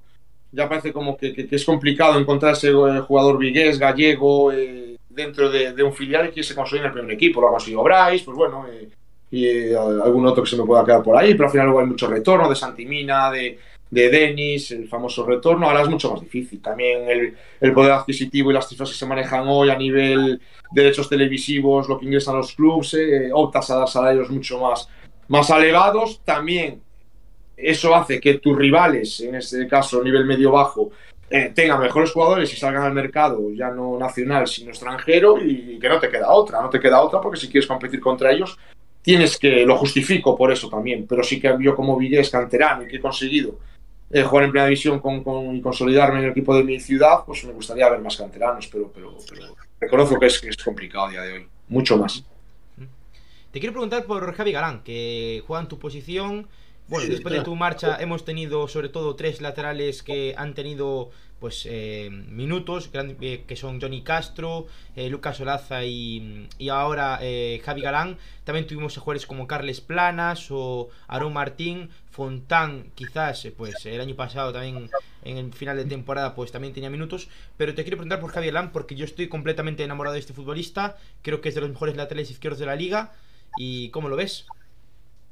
Pues lo veo bien, como tú dices, ¿no? Eh, sí que llevaban años ahí en una posición un poco delicada, de ahí desde la salida de Johnny no se encontró ahí a, un- a, a nadie que, que se afianzase, por, por recordar desde a los que tú mencionabas, el Arte, Arteneche también estaba Sí. ahí, el del Athletic, Ah. pasaron muchos, ¿no? Y, y nadie conseguía ese puesto. Eh, jugadorazo, seguramente para un nivel superior al Celta, no sé si acabará aquí, pero también, como en mi época era una posición muy demandada en lateral izquierdo, a día de hoy, laterales de nivel galán, pues es el handicap que él va a tener, ¿no? Que va a tener que pelear con, con los Alex Moreno, con los Fran García del Rayo, es que ahora hay muchísimos, ¿sabes? Eh, El Pedraza del Villarreal, que a mí me gusta mucho. Hay jugadores de ese perfil, te pueden gustar o más o menos, a mí Galán me encanta también. Eh, entonces, el, por ponerme la piel de él, no, bah, quizás de, vivir una época en la que escaseasen un poco más los laterales izquierdos, estaríamos a hablar quizás de, posiblemente el, lateral izquierdo nacional ahora mismo, ¿no? Pero claro, hay un handicap ahí, puede ser los Marcos Alonso, ya por los, eh, los Jordi Alba, los, los Gallá, es que estamos hablando que hay un elenco ahí de 10 fu- laterales izquierdos que creas que en el que está, eh, él está seguramente por, por méritos propios y por condiciones, pero que no te da para destacar a nivel a nivel mucho más allá, ¿sabes? Pero, pero, pero yo confío en que, es un jugador que va a llegar muy, muy lejos, la verdad. Después, ya que mis compañeros, bueno, que veo que es una pregunta que va a tener que salir antes o después, y menos más en la actualidad del Celta. Robert, que es el tema de la marcha, posible marcha o casi segura marcha de Denis. Comentaste antes, bueno, lo de los niños con los representantes. No te voy a decir que te mojes con claridad porque puedes no querer, pero bueno, ¿qué opinión o cómo ves tú que le puede afectar eso al Celta? ¿Cómo es la marcha un jugador de la talla de Denis? Ay, ay, es que es muy compleja. ¿Sabes, sabes por qué? Porque yo creo que todos los... eh, yo creo que nos falta información.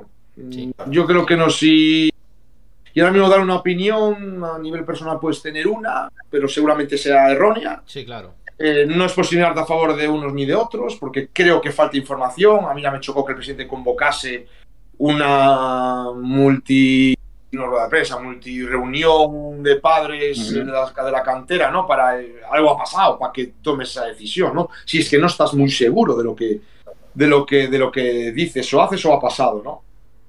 Y luego está, como tú bien dices, el ámbito deportivo, ¿no? Eh, que ahí es que te vas a desprender de un jugador que por la- para el esquema del Chacho eh, es importante, es un jugador que sí que lo ha caído de menos a más, pero no deja de ser un jugador importante para el, el modelo, el estilo que, juega este Celta, eh, por, por algo extradeportivo. Sí, verdad que pertenece o es la empresa de Denis, que tal, pero no deja de ser, es extradeportivo, estás anteponiendo lo extradeportivo a lo deportivo. Sí. Puede salir bien, porque de repente traes un jugador que lo hace mejor y esto cae en el olvido, o, sale mal y no consigues ese jugador como él y, y, y vaya ese pique. Es que no te sé decir tampoco, no es quiere decir que ni a favor del jugador ni a favor del, presidente en este caso.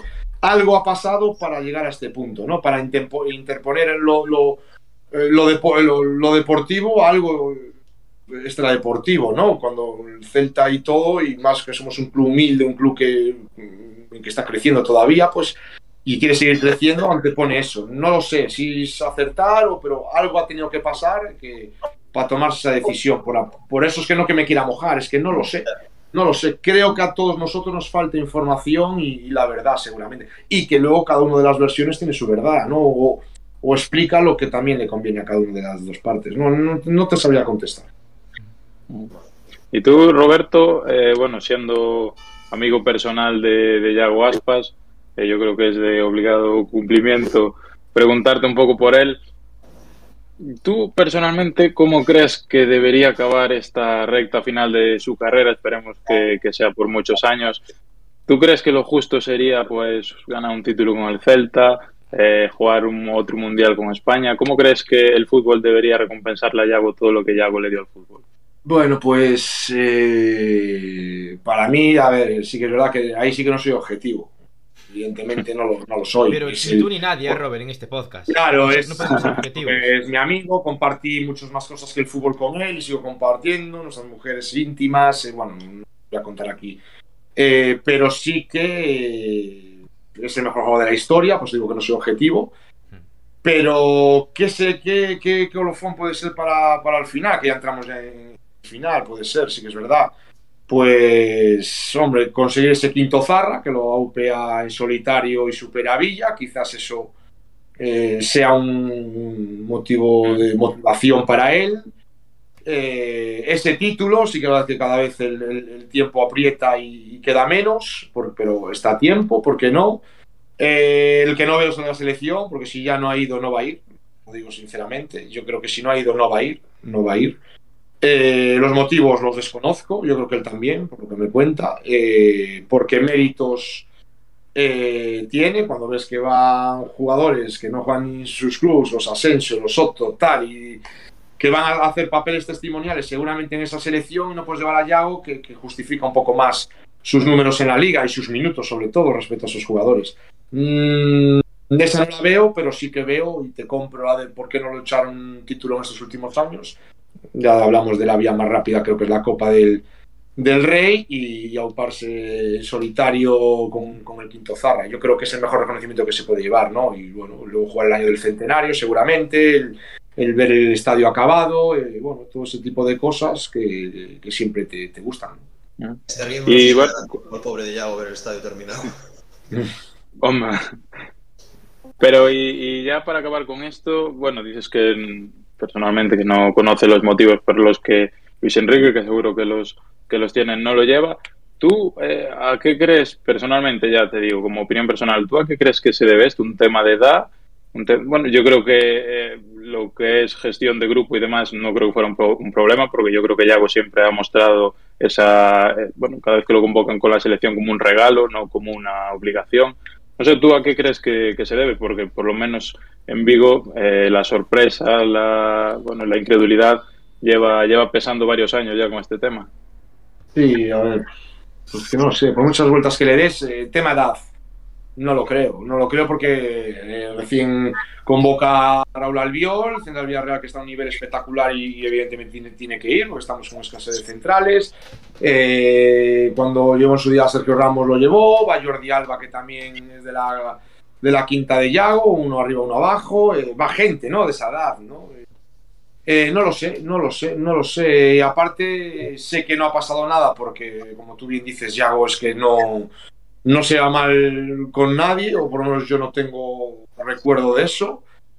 Eh, futbolísticamente tampoco creo que, sea eh, un tema como para cuestionarlo por los números que tiene y siendo eh, eh, cuatro veces estar en cinco años.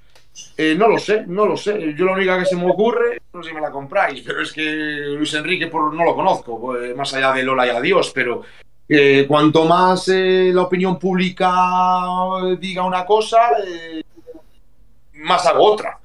No lo sé, no lo sé, llama la atención o, o que futbolísticamente pues lo ha llevado y no la ha convencido y busca otro tipo de cosas, no lo sé. Pero luego esa tampoco la compro porque en su día él públicamente, cuando Yago entra en una convocatoria que no fue de inicio, pero por una lesión, no recuerdo de quién, entra, de hecho, Hostia. acaba jugando de titular y le preguntan y dice, no, es que me equivoqué, me equivoqué, es que lo vi entrenar y dije, yo este tío me equivoqué. Tenía que haberlo traído antes. Entonces, eso tampoco te la compro que no le guste futbolísticamente, ¿no? Me Claro. quedo con esa, de que la opinión pública llevar a la contraria, sabemos que la relación de él con la prensa, no lo sé, y reconozco que como entrenador, para mí me parece un entrenador, de hecho aquí en Vigo hablo con, con mucha gente y dice que de lo que mejor que ha pasado en la historia, ¿no? Creo que por conocimientos y todo, a mí igual, me parece un entrenador eh, con, huevetes, que eh, no se, no se casa con nadie, pero en este caso pues no encontramos una explicación lógica. Bueno, yo te quiero hacer ahora cuatro preguntas para terminar con la actualidad, por mi parte al menos. La primera es, eh, ¿cómo ves a Hugo Mayo, que lleva muchos años como capitán del Celta? Eh, Kevin pues, ha hecho una muy buena temporada, la verdad, con los problemas físicos que tiene Hugo Mayo. Y ahora también eh, Carreira, que tiene un potencial increíble con 20 años. ¿Cómo ves a Hugo Mayo en estos próximos años? Bueno, eh, a ver, él sí su gran virtud, yo creo que su gran condición es que es un portento físico. Mm. Es un tío que se cuida mucho, es un tío que, que siempre, eh, a lo mejor no te da un 10, pero siempre te da un 6, un 7, es un jugador muy lineal, eh, jugador que tuvo su bache, pero yo creo que eh, yo que iba a Balaídos, eh, yo siempre lo veía igual, tampoco es porque sea mi amigo, pero sí que entiendo que, que como aficionado del Celta, que es como cuando tú siempre pasa un año, pasa otro y siempre ves lo mismo, llega un momento que te, que te cansas un poco de lo que, de lo que ves y buscas o algo nuevo o que ese jugador que tanto ves que, que dé un punto más, ¿no? Y es creo que lo que le pasa a Hugo, ¿no? Más allá de su rendimiento, creo que es porque mm, se le pedía ese puntito más que la gente lleva ya muchos años, ¿no? Quizás eh, viéndolo en ese carril. Pero luego, claro, tiene a Kevin, que es el jugador que yo me gustaría tener en toda la plantilla, el jugador que te juega 15 partidos, te rinde bien y a nivel de grupo eh, magnífico.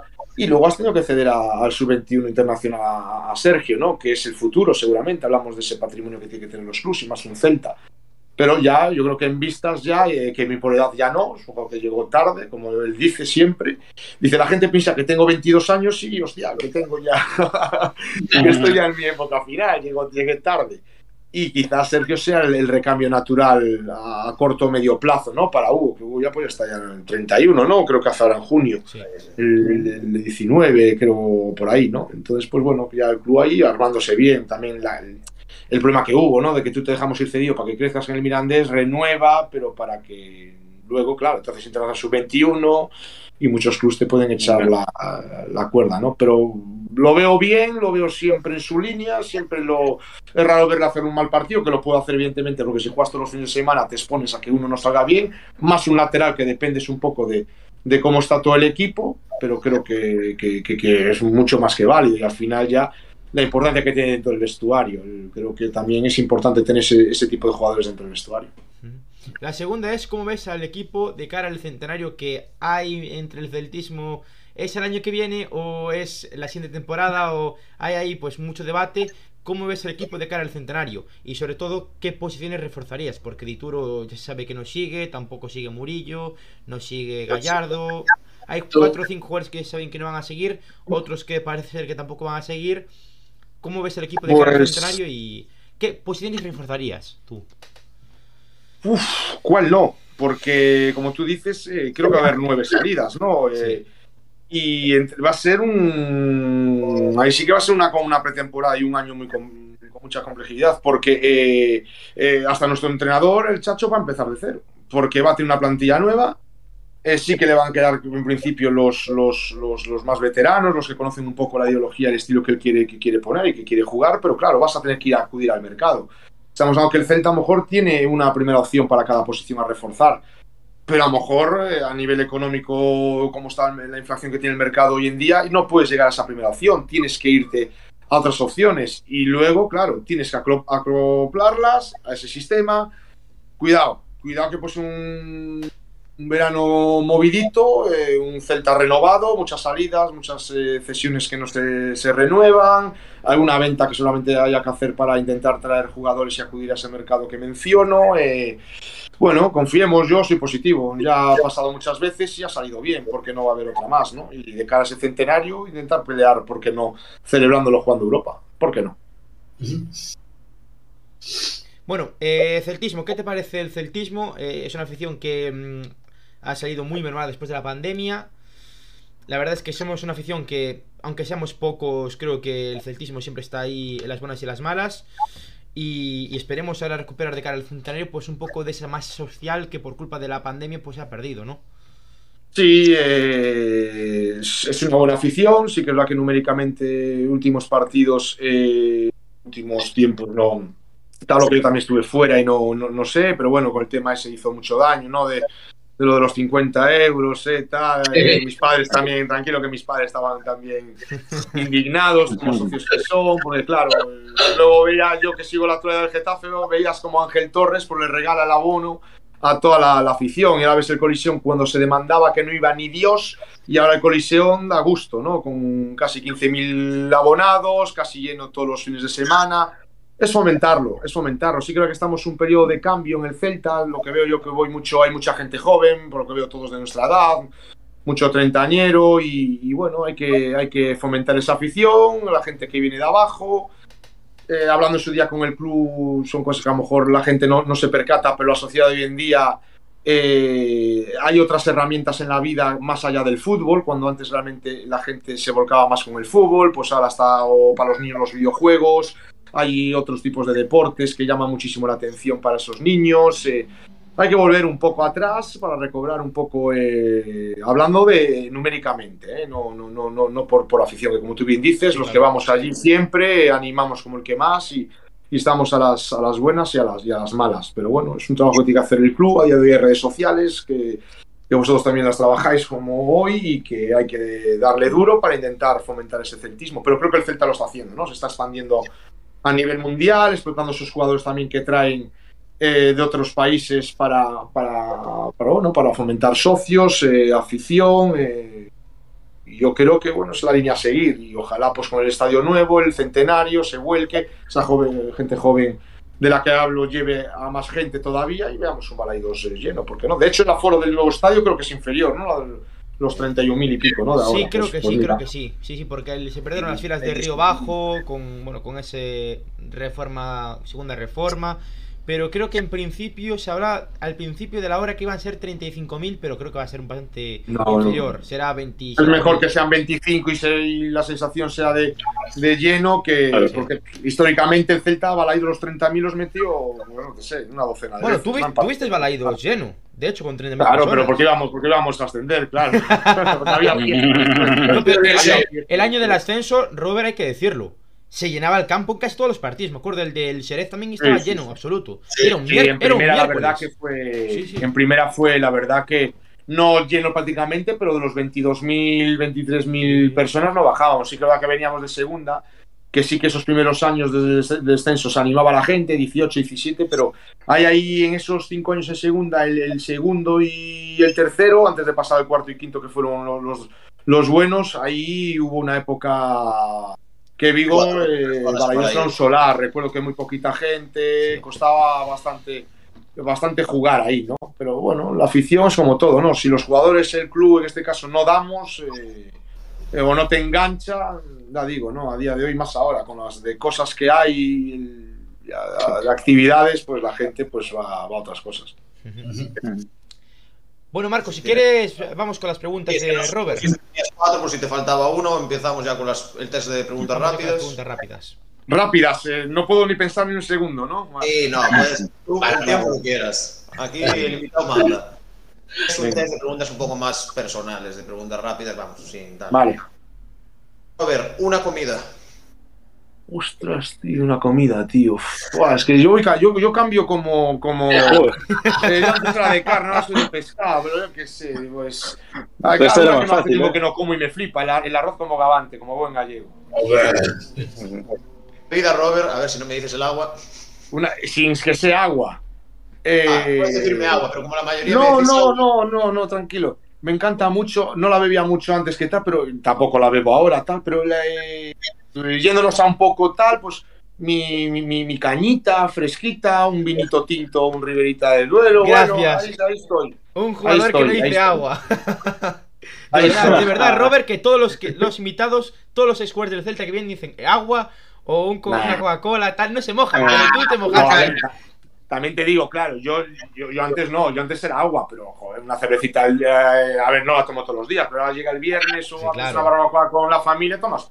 Me, me gusta, si no, sí que es verdad que por la semana pues tomo agua, porque eh, mis hijos, evidentemente, me gusta bastante la, la, la- la Coca-Cola, ¿por qué no? ¿Sabes? No, pero sí, saliéndonos un poco de lo, de lo normal, pues, Hombre, una un- los jugadores también de- personas.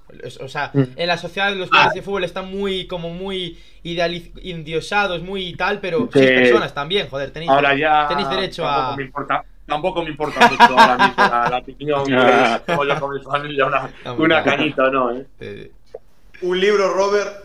Un libro me gustó mucho, eh, me gustó mucho. Reconozco que llevo dos años sin leer, porque bueno, eh, o tres ya, por el tema de la rodilla, pasé el pos, la posretirada, eh, bueno, tuve problemas familiares, fallecimientos, COVID, todas esas historias que todo el mundo está en el día. Y la cabeza no, no va para allá. Pero recuerdo que yo- me encanta leer. Tengo aquí una colección de libros, de hecho, en el despacho. Pero me encantó mucho El niño de pijama rayas, tío, que va sobre la Segunda Guerra Mundial y todo. Me gusta mucho la historia, me gusta mucho leer sobre época, ya no primera, pero Segunda Guerra Mundial sobre todo. Me gusta, me gusta la historia.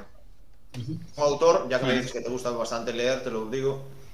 Autor, a ver, eh, luego me gusta mucho eh, los de Stephen King, porque me gusta mucho la, el tema de. Ponte este, porque es el más comercial la gente va a conocer, te diría mil, pero quédate con ese porque me gusta el, el tema así suspense. y Ese está, está chulo. Luego todos los, de, los del Brown, todos los que vimos, todos de, de, de, mm, del Código Da Vinci, Ángeles y Demonios, todos esos libros los leí también, me gustan mucho. Aparte, soy de leer primero el libro intento, si ahí sale una película que sé que tiene el libro, leo el libro y luego veo la película porque está mucho más chulo que al revés. Bueno, Por decirte uno. Gustos musicales, Robert. Eh, soy, soy muy yankee, muy americano, no sé, soy de R&B, eh, hip hop, el duro no, el más, más comercial. Ya veis aquí detrás que soy un fanático de la NBA, por eso que por ahí un poco, ¿no? Lo que conlleve el rollo yankee, el americano. Me, me gusta mucho la cultura americana. Que dijiste, bueno, que eres, que eres un enamorado de la NBA, que yo ya lo sabía. ¿De qué equipo de la NBA eres como curiosidad propia? Ya no estaba fuera de las preguntas. Un sufridor, tío, un sufridor. Yo siempre fui sufridor. Soy de los Knicks. Me, picó, me pilló la Mm. época de los 90, cuando los, eh, lo, lo veíamos en la primera por las mañanas. Y, pero bueno, una hemeroteca, te podría hablar, pero sí, de los Knicks. Y segundo equipo, eh, por la que tal, bueno, me pilló la época de Kobe Bryant, que evidentemente no sé si sea de los Lakers aférrimo, pero por vivir la época gran, para mí el ídolo a nivel deportivo de mi infancia. Y a día de hoy eh, los Golden. Creo que no he visto mis ojos un equipo como Golden State en estos, la última década. Un momento del día, Robert, que te guste a ti o que prefieras de las 24 horas. ¿Qué momento del día dices tú? Pues este. Este, eh, comer y siesta. comer y siesta. Aparte que aprovechar los que tenemos niños, entenderme. Que te levantas siete y media, niños para aquí, niños para allá. Luego que si tengo que trabajar algo del tema de la tele, partidos, qué tal. Llega y vas a la una por uno. Comes y ese momento, uff, ese, ese es placer. Es, es el... Y luego, claro, el que creo que votarían todos, ¿no? El de la noche, ¿no? Cuando los niños están dormidos y te puedes poner a ver una peli, una serie y Pues todo este tipo de cosas. Pero bueno, la siesta, como buen español. Eh, un lugar donde ir a desconectar, Robert. Me gusta muchísimo la playa, soy más de playa que de montaña, pero mm, me encanta, no porque los Knicks ni mucho menos, pero me encanta cualquier parte de Estados Unidos. Eh, Fui hace poco ahora y Nueva York me encanta, me aísla muchísimo del, del mundo, pero también te compraría cualquier destino de playa, sobre todo por mi mujer y porque me, me apasiona el sol, la playa y el mar. Actualmente, Robert, tu jugador y entrenador favorito. Ya no te voy a decir si mejor o peor porque eso es muy objetivo, pero tu Ah. entrenador y jugador favoritos. Mi entrenador favorito, el mejor que he tenido en mi carrera profesional, Quique Sánchez Flores. Y jugador favorito, eh, hostia, ahí me pillas, macho. Claro, es que es fácil decirte ya o los que son tus amigos, ¿no? Pero no sé, hay un jugador que lo vi en directo que me flipó mucho, que pude estar en Champions viendo el Villarreal Manchester United, me gustó mucho Bruno, Bruno Fernández. Me pareció, uff, qué- qué plasticidad, qué calidad, qué cambios de orientación. Me, me gusta, y bueno, porque me gusta mucho también el Manchester United, bueno, es una historia muy larga, la verdad, pero eh, me quedo con, con Bruno Fernández. Te iba a preguntar, bueno, del mejor jugador que jugara conti- que tú tuvieras en- como compañero y mejor entrenador, mejor entrenador, ya acabas de decir Quique Sánchez Flores, eh, me- el mejor jugador con el que tú hayas compartido vestuario. Me- mejor jugador que haya compartido vestuario. ¿Pero te habla- eh, hablas a nivel personal o a nivel futbolístico? eh? Para ti, el del de compartiste vestuario junto a las dos cosas, eh, a Ya, nivel diría más de uno, ¿sabes? Entonces no. Sí, sí, ya. Sí, sí. Pues. Jugador. eh, el- mejor jugador que, que más me futbolista, sorprendió. Hay un jugador que, que tuve en mi carrera que me sorprendió muchísimo. Cómo le pegaba al balón. Yo no he jugado con un tío que le pegase así al balón en mi vida, en mi carrera. en mi- Pedro León, tío. En mi, pero era una loca. Haciendo sí. falta. ¿Y qué pasaba? No vi tío tirando unas faltas así y un golpeo con un 40 de pie espectacular, espectacular. Y luego sí, tener jugadores que a Trasorras a Robert era muy difícil quitarle el balón, era una pasada. Eh, quitarle el balón a Robert era muy difícil. Luego me quedaría con, con, con, con Yago, eh, su, no sé, como de entendimiento del juego, cómo es un jugador que, que- que- que- no sé cómo lo interpreta. No sé, me quedaría luego con muchas cosas de otros jugadores. Te dije esos tres, mira. Te diría más si me dejas más tiempo. Podemos preguntaros también el mejor jugador de la historia, yo ya te lo voy a resumir fácil porque al fin y al cabo todos decir lo mismo, Messi o Cristiano Ronaldo. ¿Todos dicen lo mismo en esta pregunta? Sí. Sí. La mayoría suele La mayoría decir siempre Messi, suele decir Messi. pero vamos. sí. Messi. Para ti, Roberto Lago, ¿quién es el mejor futbolista de la historia? Si tienes otro, me sorprende. A ver, claro, yo es que también lo- mi época fue la de ellos, prácticamente. Por edad, tenemos la misma edad, prácticamente. La de Cristiano es la misma edad. Eh, son diferentes. Eh, Cristiano, yo no vi, tío, con tantas condiciones físicas que él, pero creo que me quedo con la de. Con, no he visto nunca y he jugado mil veces contra él, la determina, el- lo determinante que es en un partido, que es Messi.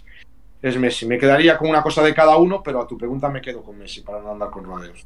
El que tú podrías considerar por méritos deportivos, por su idea de juego, el mejor entrenador de la historia. Uf. Hostia, macho, joder. La mayoría dicen, como debe ser el 75%, Josep Guardiola, Josep Pep Guardiola, pero vamos, ahí ya es cada uno. Uf, es que claro, pero Mourinho, ¿no? Que, bueno, que no digas que es el mejor, por ejemplo, dijiste que el mejor que, te tuvo, que tuviste tú fue Sí, sí, pero claro. un entrenador que, por nivel- ejemplo, de nivel top te pueda Yo, eh, por, por, por, por mi simpatía al United, eh, me quedo con Ferguson, fíjate. Creo que a día de hoy también Ferguson eh, lo que ha hecho con el United y pff, es muy difícil volverlo a ver. eh, sobre todo, ya no en número de títulos, no, el, el tiempo, ¿no? Que, que También. ha conseguido estar. No sé si tiene el récord de 26 años en el mismo club. Pues mira, me, me quedo con él, a pesar de que, bueno, están los Mourinho que por títulos que tal, eh, los Guardiola, Luis Enrique, los, eh, los Klopp, que nadie lo, lo tal. Sí, pues claro. Me quedo con, con, con, con barro para casa, con Ferguson. Y después vas a estrenar tú una parte de, bueno, de estas preguntas que la vas a estrenar tú porque hasta ahora nadie lo ha hecho y es seleccionar, que ya lo hacen varios clubes a sus futbolistas, el mejor quinteto que, ha ten- que has tenido tú, como o sea, el mejor quinteto de compañeros que has tenido tú, es decir, un portero, un defensa, un centrocampista y un delantero. Puedes nombrar todos los jugadores que has tenido, tanto en Getafe, Celta, Puel. Un portero, dices, ¿no? Moya. tus compañeros, exactamente. Moya. Ya, portero, Portero Moya. Un defensa. Ya, macho. Un defensa, tío. Buah, es que. Uf. Tuve en Getafe, tuve centrales. Centrales muy buenos, ¿eh? Muy buenos. Alexis era un pepino, pero era un pepinaco, ¿eh? Pero la cabeza, claro, imagínate, tío. Eh, a Alexis, te diría Hugo también, pero voy a salir un poco de, de lo Sí. que el sentimiento. Pondría a Hugo, evidentemente, pero bueno, voy a salir un poco de Moya y Alexis. Venga, sí. Dentro del campo, Dentro del campo, eh, centro del- ¿cuál- uno, uno es Do- o dos. uno. No, Uno. Sí. Uno, centro del campo. eh, Centro del campo. Hostia, macho. Que son muchos. eh, al lado de una carrera son muchos. Pues no, también por sentimiento a Trasorras, como te dije que era muy difícil quitarle el balón, pero eliminando así a Trasorras, eliminando a Pedro León. eh, uno me encantaba que jugaba también en Getafe, Medi Lacen, que a día de hoy tengo una relación con él. Eh, ¡Oh! ¡Qué jugador! Dos mundiales con Argelia, escucha, qué jugador. Es del Racing a la vez. Eh, me, Lacen, venga, va, Lacen, va, pon Medi Lacen. Sí, sí, sí, sí. un clásico, ¿eh? Un clásico, sí, es que tampoco del Celta, no quiero salir un poco del, del Celta, no, Eu no, no común diría todo del en 2011 e era hostia. Eu tiña en común en 2011 e era hostia. O 2012, Sí. Era hostia. Puntuaba mogollón de ben, sí, sí, sí. Por eso. Arriba, Robert. Arriba pondría a Yago seguramente. eh, pondría. Tenía un delantero en Apoel. ¡fua! Claro, que yo llego y dije, hostia, este tío es muy bueno, tío. Brasileño, compañero mío de habitación, los primeros días en el hotel, tal. Igor de Camargo, no sé si os suena a los que tenéis mucha me suena, pero te soy sincero, no sé. qué, sí. Hizo una, hizo una carrera. bueno. Bursa- ¿Os acordáis del Bursa Moncheslava, de los Dante, de Marco, Marco Reus? Hombre. eh, Sí, sí, sí, sí. Pues era delantero, hizo carrera en el Hannover, eh, Mönchengladbach, que te digo ahora, eh, y- pero una carrera internacional con Bélgica y la de, y la de Dios, pues me, me quedaría con él, porque unas condiciones, y mira que lo pienso, época final de su temporada, de hecho no está jugando ahí por Bélgica, es un dios en Bélgica, internacional con la Bélgica de Kevin De Bruyne, de todos estos, eh, y, y ahora ya, bueno, ya unos años eh, capa caída, quizás por ahí también su, su época en Apoel, pues me quedo con él. Igor de Camargo. Y entrenador para ese quinteto, supongo que Quique Sánchez Flores, ¿no? Sí, me quedo con Quique, sí. Me metería a los Paco, por sentido, por sentimiento y mi celtismo, pues evidentemente, para que salir un poco. Si no, te diría, ya te repito, ¿eh? yo creo que mi quinteto sale con, con, con- con los que te acabo de decir, pero para salir un poco de la rutina y tal, Getafe Apoel, me quedo con esos que te he dicho, sí. Y después dos últimas preguntas así antes de terminar, que es un sueño que tú ya hayas cumplido y un sueño que personalmente, tanto, no sé, laboral, familia, que veas tú que tengas las ganas de cumplir. Eh, eh, un sueño que, que se me haya cumplido el recientemente. Eh, sigo la NBA desde los nueve años y cumplí mi sueño con 36, el ir a verla. Eh, y encima los Knicks eh, en Miami los vi por primera vez. Y uno que me falte por cumplir, hombre, pues el que me falte por cumplir, no sé si será un sueño, no, evidentemente entra dentro de tu cabeza, que es el, la educación de mis hijos, el verlos crecer. Tienen uno casi tres y uno ocho y una ocho recién cumplidos, el que tengan salud, el que no les falte de nada. Ese es mi sueño, mi esfuerzo diario, por lo que me levanto todos los días. Ya pasamos a un segundo plano, ¿no? En mi carrera profesional ya terminada, mi post eh, depresión porque yo no me retiro del fútbol porque yo quiera, sino por una lesión. Y a nivel laboral, pues ya sabéis, en la televisión de Galicia haciendo cosas relacionadas al fútbol que me gusta. Saqué el título de, de analista profesional de fútbol en Madrid durante un año.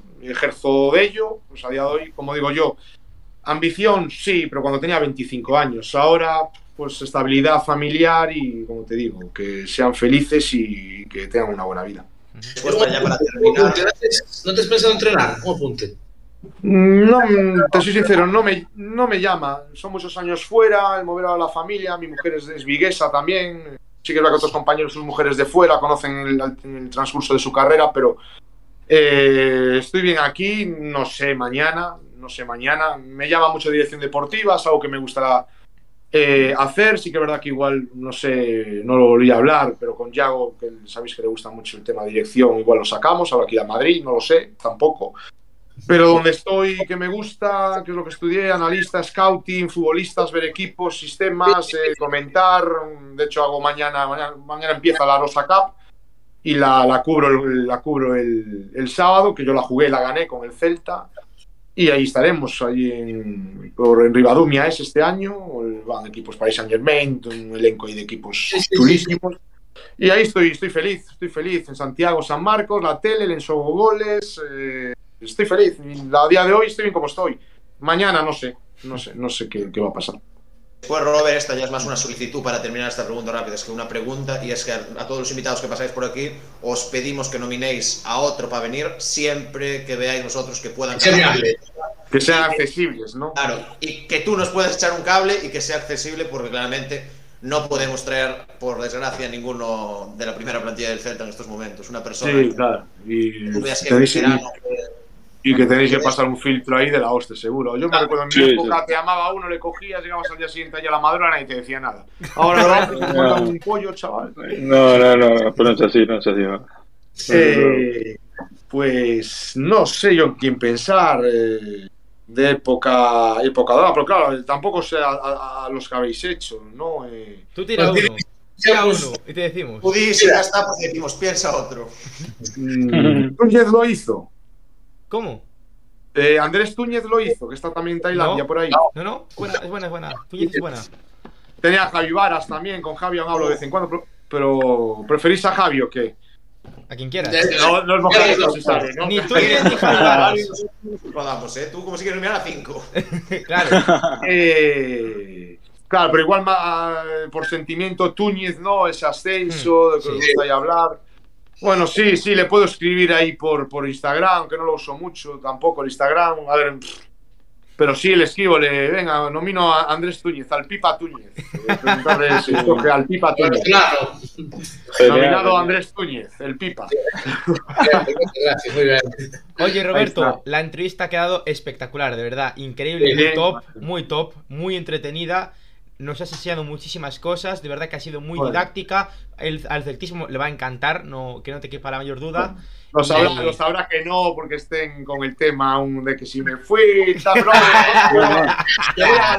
voy a Balaídos y la gente muy bien. No tuve ningún tipo de problema nunca. No, pero ¿eh? ¿qué problema vas a tener? No, no, no, olvídate, no. No, y- y- escuche, y, y tal como está la cosa, la verdad que no están como para posicionarse tampoco a favor de Pero bueno, no, es lo que me ha tocado vivir y que si volviese atrás, chicos, volvería volvería a tener la misma lección, la verdad. Y que uno deja el fútbol y que todo se acaba, nadie se acuerda de nadie.